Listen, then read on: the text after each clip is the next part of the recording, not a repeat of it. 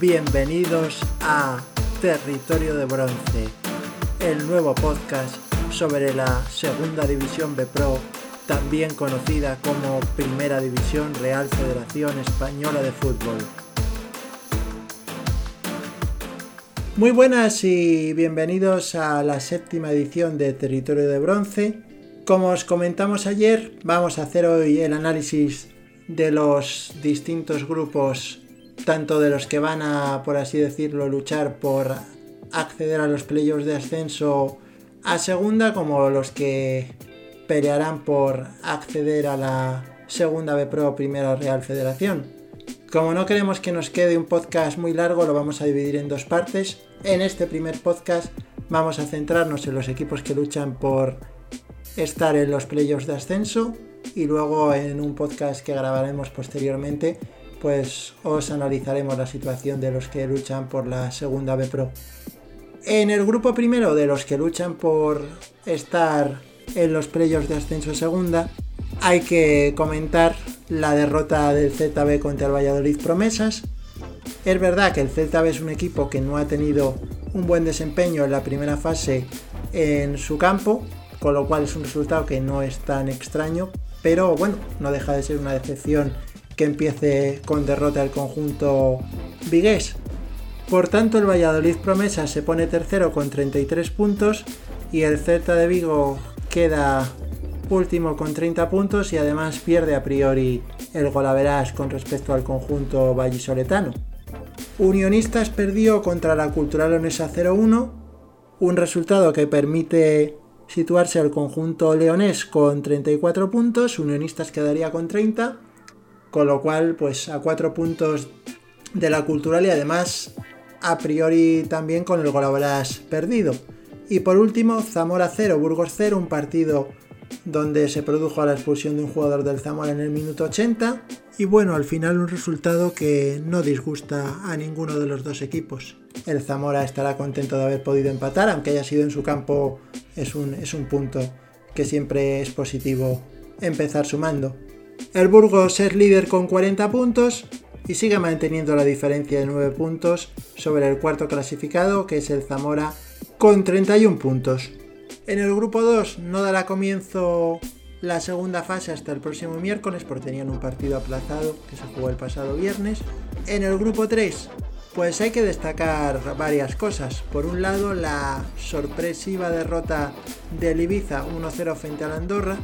Un resultado que demuestra que llevar la vítola de favorito no garantiza nada a la hora de disputar los encuentros, porque todos los equipos lo van a luchar hasta el final.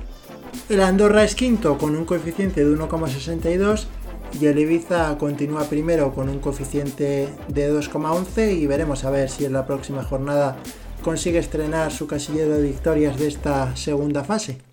Sorpresa también en el Nastic de Tarragona Villarreal B2, empate a 2, un partido que perfectamente se pudo llevar el conjunto castellonense, puesto que el empate del Nastic de Tarragona se produjo en el minuto 90. Es verdad que tuvo el conjunto tarraconense un balón al palo en el minuto 83 y bueno, pues fue un partido con emoción hasta el final.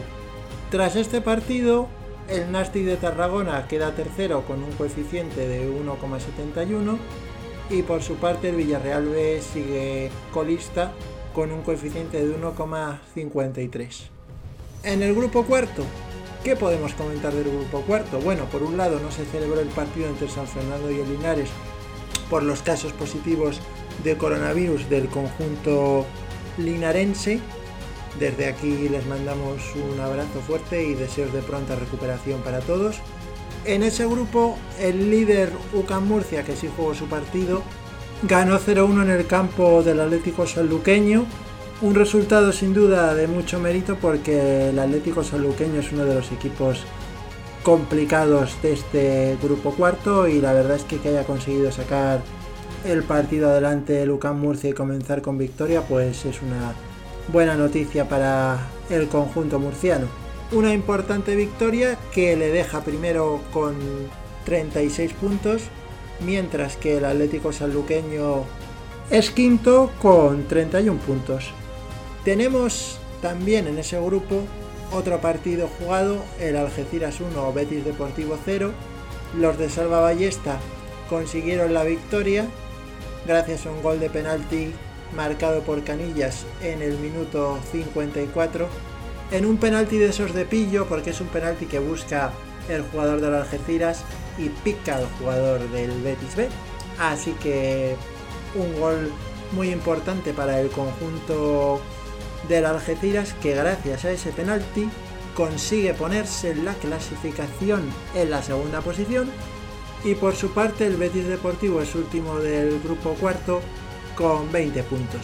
Veremos a ver lo que sucede en el partido aplazado entre San Fernando y Linares Deportivo porque en función de lo que acontezca en ese encuentro pues se decidirá quién pasa a ocupar la tercera plaza. En el grupo quinto, el San Sebastián de los Reyes, Sanse, ganó por 2-1 al Talavera, un resultado que entraba dentro de lo esperado porque, como bien sabéis, el Talavera es el último del grupo.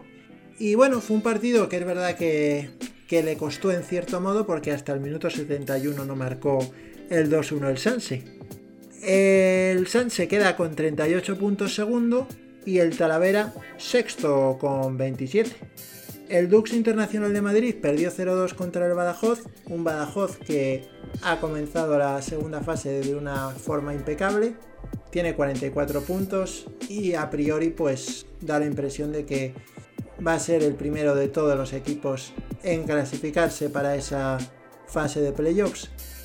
Y por último mencionar el Real Madrid 1 Extremadura 1, el Castilla que la verdad es que ha pinchado contra el Extremadura, que empató el partido en el minuto 89. Muy bien el conjunto de Almendralejo, que sigue en la cuarta plaza y tiene 32 puntos frente a los 33 del Real Madrid Castilla, que es tercero. En el caso de que cuando jueguen en el Almendralejo gane el Extremadura, tendría el gol haberás ganado frente al Castilla, con lo cual un partido el que se jugó ayer muy, muy importante para los intereses del conjunto extremeño. Con esto ya damos por terminado el repaso a lo que son los equipos que luchan por acceder a los playoffs de ascenso segunda. Pues nada, muchas gracias por estar ahí, por escucharnos y también por mostrar vuestro apoyo a través de Twitter, que hemos tenido un mensaje de Xavi, un tuitero muy amable que nos ha felicitado por la iniciativa de iniciar este podcast de Territorio de Bronce. Y nada, ya sabéis que esto lo hacemos entre todos, así que cualquier comentario o sugerencia que tengáis, como ha hecho nuestro amigo Xavi, lo podéis hacer a través del Twitter arroba territorio 2bpro. Ya sabéis, buen fútbol, alegría y buen humor. Cuidaros mucho, un saludo y hasta el próximo podcast.